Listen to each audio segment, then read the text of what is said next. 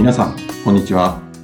水田茂の売れっ子コーチポッドキャスト、毎月30万円を突破する方法、今週も始まりました。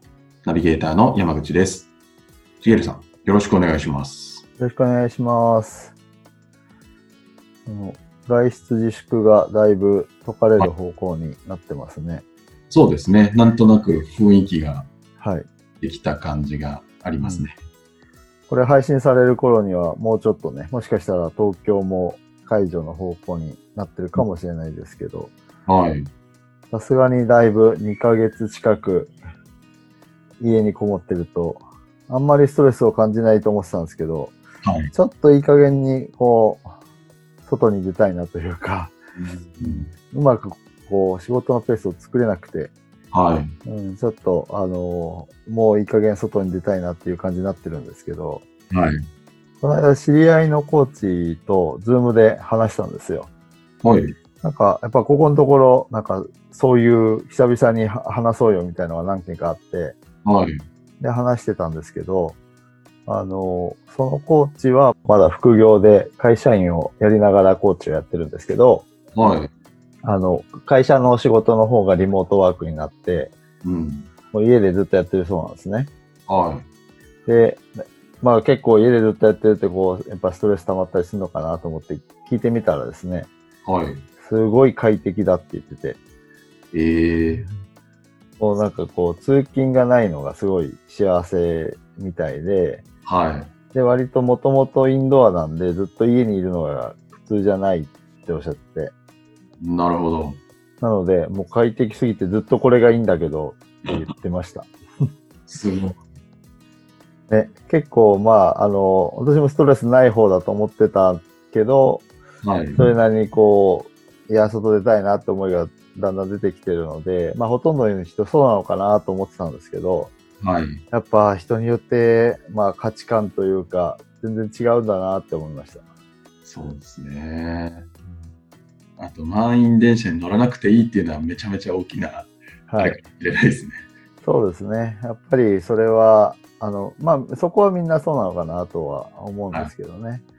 うん、でもそこが、から解放されて、で、家にずっといることが、どっちかというと幸せだっていうふうに感じてるみたいで、すごい。すごいですよね。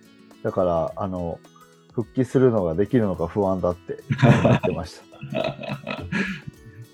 ね、そろそろなんか会社に。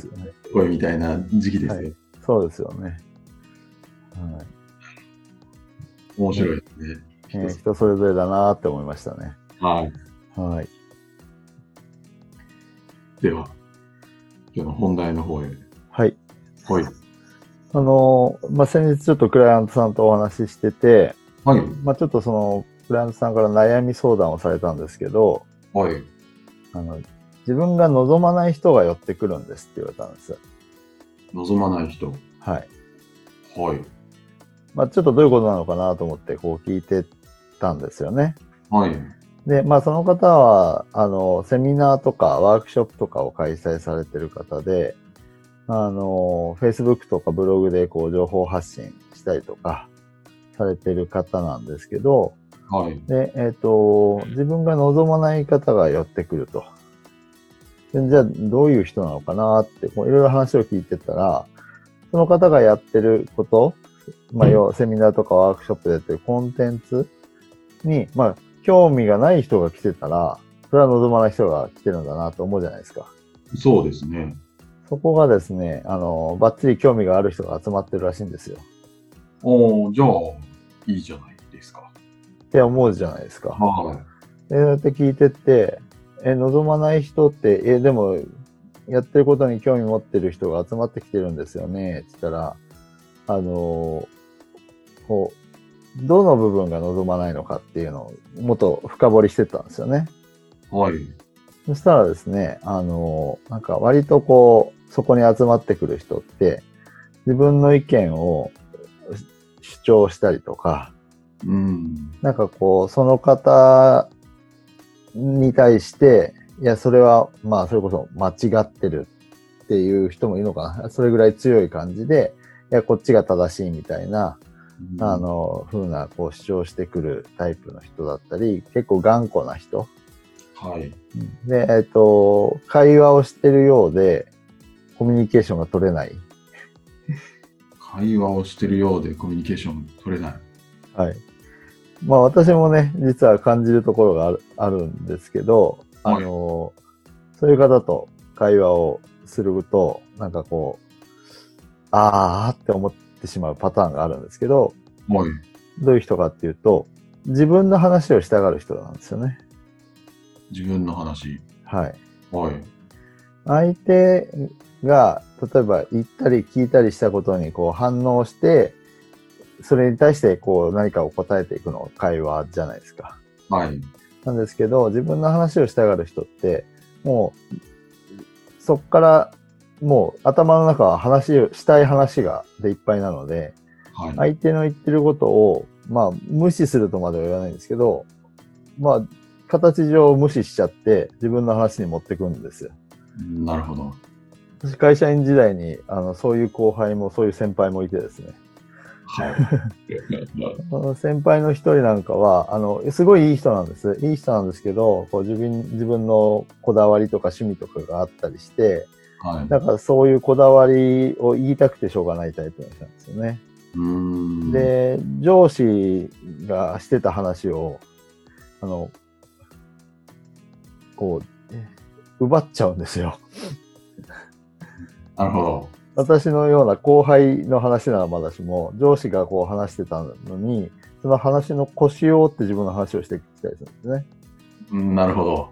まあ、仕事中はそういうことはまあないんですけど、やっぱり飲み会の席とか、で、な上司は割とこう、割とというか、私が会社員時代で、に出会った人で、まあ最も尊敬する上司なんですけど、はい。その方は非常にバランス感覚が取れてて、はい。で、まあユーモアもあって、一緒に仕事して、あ最も楽しかった時期の上司、当時課長だったんですけど、で、その方は、そのバランス感覚があるから、まあ、あの、まあ、取られたのも多分認識してるんですけど、うまく合わせてるんですよね。あーだからその先輩は、自分が会話を奪ってることにも気づいてないんです。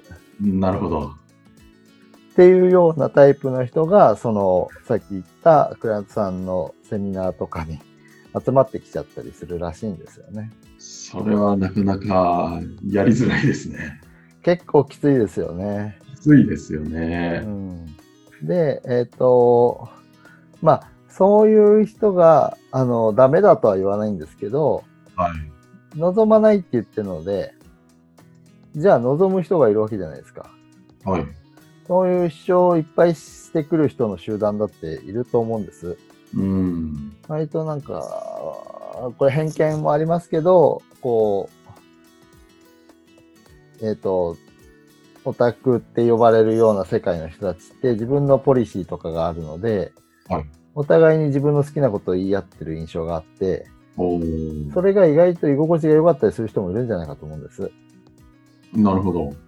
あの、旗から見ると両方コミュニケーション取れてないんですけど、はいお互い自分のことを言い合ってスッキリしてたりするパターンもあるような気がするんですよね。なるほど。それはそれで OK はないだからそれが悪いってことではなくて、はい。あの、そういう人がいいんだったら問題ないじゃないですか。はい。お互い自己主張して自分のポリシー持って自分のしたい話だけをするっていう人たちの集団がいて成り立ってるならそれはそれでいいと思うんですけど、はいその方は、あのもっと物腰が柔らかで人の意見に耳を傾けられたり、こう優しい感じの人、そういう人に集まってほしいって言われてたんですね。はい。で、えっと、なんでそういうことがじゃあ起こってんのっていうところですよね。うん。なんでだと思います？なんでなんでしょう。なんか、何らかでも発信をしてそういう人がいるわけですよね。そうですね。その発信する中になんかそういう人をうん。こう引き寄せてしまう、なはいワードなのか言い回しなのかがあるんですね。うん。そうですね。あの、やっぱり発信がポイントだと思うんですけど、うんあの、大前提として、その人が扱ってるコンテンツが、そういう人を引き寄せやすいっていうのがあると思うんです。一つ目あ、理由として。コンテンツのテーマがもう、そうですね。うんで、あの、割とこう、スピリチュアル系のことをされている方で、はい。で、え要はご自身も、あの、ご自身はすごく人の話も聞くし、物腰も柔らかい方なんですけど、やっぱりご自身の意見もしっかりお持ちの方なんですけど、うん。スピリチュアルなことを、こう、信じてる方って、ある種そういう、その、まあ、オタクってさっき読んだ方と似てる部分があるというか、その自分が信じてるものが明確にあったりするわけですよね。なるほど。そうすると、それをどうし、その意見をどうしても主張したくなる。うんうんなんかこう、一般にこう生きてる、一般って言うと変ですけど、私たちが一般社会に生きてるとすると、うん。はい。そこは、そこ、いや、そこに留まってる人たちみたいな風に、私たちのことを見ていて、はい。要はただに、ただ意見が違うだけみたいな風には受け取れなくて、その、ままだそこにいる人たちだよね、みたいな。なるほどね。自分、自分はもうそこから出して、もっとはい、あの、素晴らしい世界に生きてる、みたいな風に、はい。まあ、捉えがちな人が多いのかなって、その、それは、えっと、私の偏見も入っているかもしれないですけど、その方も、やっぱりそういうところを感じてらっしゃってうん、そういう人が来てるっていう感じを感じてらっしゃって、なるほど。その方はそういうものを扱ってるけど、すごい物腰柔らかだし、人の意見も聞くし、えーで、意見の違う人に対しては、なんあの、違うって自分の中では思ってるんですけど、うん。うん。なんですけど、やっぱ集まってくる人は、やっぱりそういう、その自分の意見をはっきり持って、信念、信じてるものがあるがゆえに、そう頑固に主張するタイプの人を集めやすいコンテンツなのかなと思ったんですね。はい。なので、なおさら対策が必要じゃないですか。そうですね。ほっといたら、もうそういはう傾向の方が来ちゃうわけですもんね。はい私の場合はそういうことはほとんどなくてですね。はい。なんでかっていうと、あの、私はコーチの独立支援をやってるわけなので、はいまあ独立だけじゃないですけど、もっと稼げるようになりたいとかっていう人の支援をやってるわけなんですけど、コーチって人の話を聞くのが仕事なので、はい。あの、自己主張が本来強かった人でも、やっぱり聞く、こう、鍛錬も積んでるし、うん。物事を柔軟に受け取れる方が多いんですよ。はい。私はあまり気にせずほっといても、そういう方がいっぱい集まってくるので、はい。あの、私も物腰柔らかで人の意見を聞ける人に集まってほしいんですけど、うん。勝手に集まってくるんですね。はい。なので、一つはそのコンテンツの違いっていうのがあると思います。はい。で、なので、その望まない人が集まってきてるっていう人が、あの、これを聞いていただいているリスナーの方にいるとしたら、まず自分のコンテンツがどういう人が、どういう人っていうのはその性格的にとかね、そういう部分がどういう人が集まりやすいのかっていうのをまず見てほしいんですよね。うん。なるほど。でそれでもし自分のコンテンツもしかしたら、ちょっとそういう望まない人がはい。来てしまいがちなテーマだなってなった人は、はい。どうしたらいいんですか？ねえ。はい。じゃあコンテンツ変えましょうか。なかなかそれもはい。一手術になっちゃいますよね。うん。結構ね、あの、大変だなっていうことになっちゃうし、はい。ね、自分の商品なわけですから、簡単には変えられないと思うんです。うん。でも、本当にちょっと出したいくて、あの、そこから切り離されたい、もっとターゲット違うんだっていう場合は、それを考えるのも本当に一つの選択肢だとは思います。コンテンツ自体をもう見直してみる。はい。まあ、大きく全く変えるっていう場合もあれば、ちょっとポイントを変えると、あの、集まってくる人が変わるってこともあるかもしれないですよね。うん。で、えっと、と言ってもやっぱり、やっぱりコンテンツを変えるっていうのは結構難しいことだと思うので、はい。あの、お話しする今日のポイント二つ目、これが、あの、多くの方に当てはまるかなっていうところなので、はい。お話していきたいんですけど、どうやって人が集まってきてるかってことなんですよね。どうやって？はい。その人が集まってくるってことは、人を集められてるってことじゃないですか。はい。少なくとも。はい。まあそういう意味では集客ができてる状態。うん。そういう意味では素晴らしいですよね。はい。なので、その集客している手段があるはずなんです。うん。で、その方は、その、お Facebook で発信したり、ブログで情報を発信したりとか、あと、こう、セミナーとかワークショップに人を集めてるわけですけど、そこで知り合った人から、こう、繋がっていったりとかうん。してるってことなんですよね。はい。で、そういうところで集客をしていくわけなんですけど、やっぱりその情報発信をしているところからやっぱり人は集まってくるわけなんですよね。はい。なのでさっき山口さんが言われた通り、その発信の仕方に、その、そういう人を引きつけてるポイントがあるわけなんです。なるほど。はい。じゃあ具体的にどういうことかっていうと、はい。発信、どういう発信をしてるんですかってことを聞いたわけです。はい。で、そういう、まあ、スピリチュアル的なことをされている方の発信ですから、やっぱはいりそういうお話をかなりされてるみたいなんですよね。うん。そのコンテンツに関わる部分の。そう。そうですね。まあ、当たり前っちゃ当たり前ですよね。まあそうですね。うん、やっぱり一番はね、そのコンテンツの、に関わることを発信していかないと、はい。あの、それに興味を持つ人が集まらないので、うん。なので、それは別に間違ってはないんですけど、はいそ。のコンテンツに関わることばっかり、それのみを発信してるたんですね、その方って聞いていくと。なるほど。はい。それ以外の発信を全然してないとはい。おっしゃってたんです。はい。で、じゃあどういうことなんでしょうってことなんですけど、なんか専門家としてはい。関わる情報を発信するのはなんかいい感じうん。気がするんですけど。まあそうですよね。あの、それ自体は悪くないんですけど、発信しているのがそれだけっていうことになると、はい。やっぱりそのコンテンツに惹かれる人が集まってくるというか、うん。あの、そうすると、あの、この方の場合はコンテンツが自分が望まない人を集める可能性が高いコンテンツなので、あの、それだと、まあ、同じ結果を生み続けるってことになってしまうんですよね。うん。で、えっと、自分が望む人を集めたいっていう時に何をすればいいかっていうと、はい。やっぱり、あの、コンテンツではなくて、ご自身に共感を呼んでほしいわけなんです。はい。自分自身の、その、思いとか、価値観とか、まあ、信念みたいなものとか、で、なんで今そういうコンテンツを扱ってるのかとか、はい。それこそ、まあ、あの、場合によっては、あの、自分が望む人ですよね。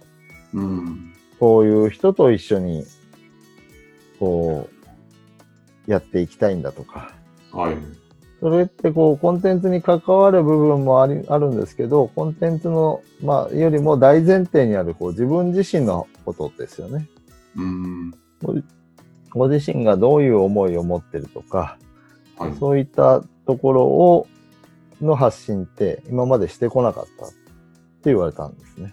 なるほど。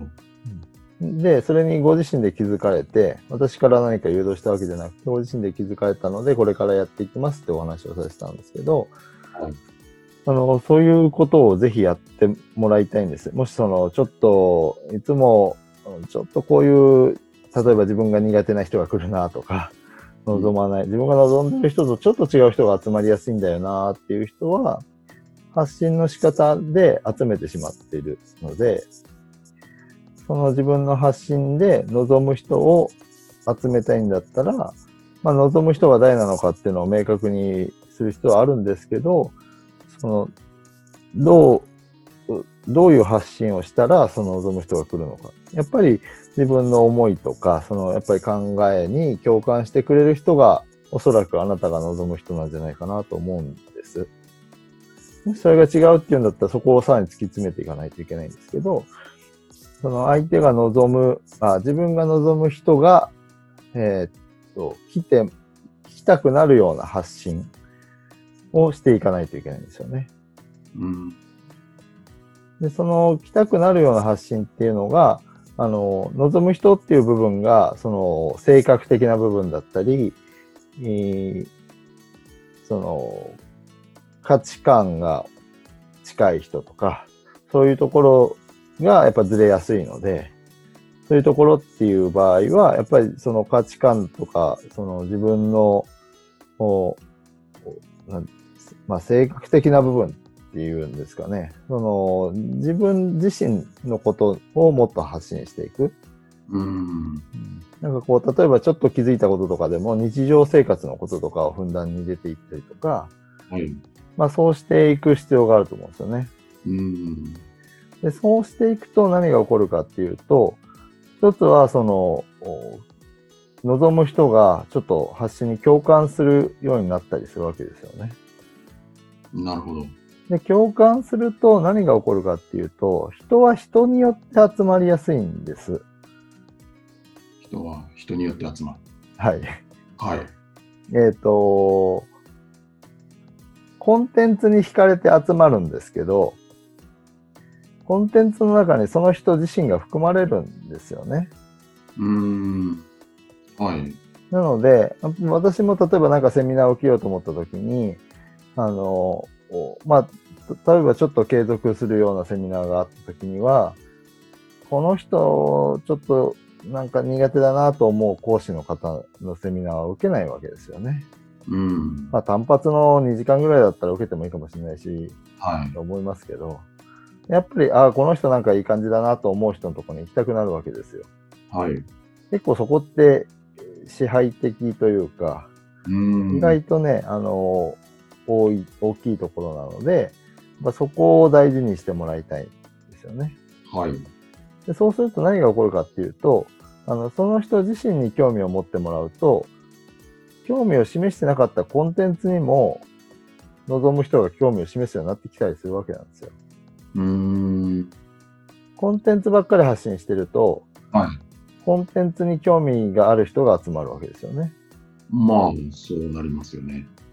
で自分のことをいっぱい発信してると、その人に興味を持つ人が集まってくると。はい。でその人に興味を持って、えー、あ、この人いなんかいいなと思ったり、あ、うんすごいわかるわかるとか共感するみたいな風に思った時に、共感する人がやってるコンテンツ、あ、こんなことやってるんだって、そこから興味を持ち出す。でもコンテンツばっかり発信してると、そのコンテンツに今まで興味なかったら、興味示しようがないんですよね。うん。っていうことで、その望む人が、あの、今までよりは集まりやすくなるのかなっていうのが一つあるんですよね。なるほど。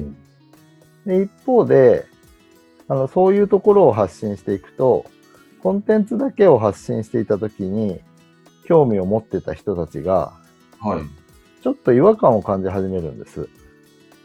ほ何かっていうと、う。はい。逆にコンテンツ、そのコンテンツにはもともと興味があるんだけど、はい。その人の思いとか、発信してるものと自分の考えてるもの、感じてるものが、ちょっと違うって部分が出てくるわけですよ。そうすると、そういう人は来づらくなるんですよね。集まりにくくなる。まあ、確かに。ちょっとこの人考え違いそうだなっていうのがうん分かっちゃうわけですよね。そうそう。うんコンテンツ、あ、この人の持ってるコンテンツは興味あるけど、うん、どう、どういうのが一番いいのかな例えば、ジャニーズ好きの人がいて、はい。ジャニーズの、ジャニーズ好きで話したいって人を集めようとしてるんだけど、はい。実は集まってほしいのは、ジャニーズの、その、んこう、人？人、中にいる人たちの人間性とかに惹かれる人を集まってほしかったと。はい。だけど、コンテンツでジャニーズ、ジャニーズって発信してると、はい。ジャニーズの、あの、イケメンの顔が好きな人、顔が好きなだけで、ジャニーズ追っかけをやってる人たちがは集まってきちゃうと。い。なるほど。だけど、こう、人間性の部分に共感するみたいなこといっぱい言ってたら、はい。顔だけに興味があって追っかけしてる人、ごめんなさい、偏見があるかもしれないですけど、あのそういう人がいるかいないかはわかんないですけど、うんまあ、顔だけ、あ、もうイケメンがいて、この人いい、この人いいって言ってる人たちは、はい。なんか人間性がどうこうとか言われてもな、みたいな。うん。ってなってきたりするわけですよね。はい。だから、ここに行ってもあんまり自分は楽しめなそうだなって思うじゃないですか。はい。それをやってほしいってことなんですね。うん。要は望む人に来てほしいってやっていると、望まない人が来づらくなるので、なるほど。だから望まない人たちが集まるから、どうやって望まない人を集めないようにしたらいいんだろうじゃなくて、はい。で望まないって言ってるけど、望む人が誰かっていうのがあんまり分かってなかったりするわけなんですよ。うーん。で、このクライアントさんも、私が聞いていったらこういう人に来てほしいっていうのが出てきたんですよね。うーん。確かに。なんか、あんま考えないかもしれないですね。ですよね。はい。なんか違う人が来るんだよなって思ってると、うん。どうしてなんだろうってなっちゃうかもしれないですけど、それってなんか違うってことは、あなたが望んでる人がいるってことなんです。はい。だけど、そこが明確になってないってことなんですよね。うん。なので、えっ、と、そこを明確にしてあげて、その人に共感してもらうような自分のことを発信していってくださいね。なるほど。そうすることで、もう望まない人が、まあこう、離れていってくれるっていう。そうですね。あの、結局人と人なので、やっぱその部分って、あの、特にその、直接会うお仕事をされてる方とか、対面で何かをやる、あの、もちろんその、ズームとかオンラインの環境でも同じです。そういうのをこうビジネスにされている方、コーチは特にそうですよね。っていうのは、あの、そのひ人の部分がとても重要になるので、はい。その部分の発信っていうのはもう欠かさずやっていただきたいなと。ね、まあそのためにも自分が望む人っていうのが誰なのかっていう、まあいつもの話に戻ってしまうんですけど、ターゲットを明確にするときに、その、ただ単に、あの、この人、そう、えっ、と、なんていうんですかね、あの、ペルソナのような、こう、プロフィールのような、肩書きとか、その、その人の持ってる役割とか、そういったものだけじゃなくて、あの、こういうもの、こういう性格の人とか、まあ、こういうところで思い悩んでる人とか、まあ、そういった部分をしっかり明確にしてあげて、で、その人に届くように発信していってください。っていうことですね。はい。はい。ありがとうございます。ありがとうございます。はい。では最後にお知らせです。売れっ子コーチポッドキャスト、毎月30万円を突破する方法では、皆様からのご質問を募集しております。コーチとして独立したい、もっとクライアントさんを集めたい、そんなお悩みがありましたら、しげるさんにお答えいただきますので、どしどしご質問ください。えポッドキャストの詳細ボタンを押すと質問フォームが出てきますので、そちらからご質問いただければと思います。はい。それでは今週はここまでとなります。また来週お会いしましょう。ありがとうございました。ありがとうございました。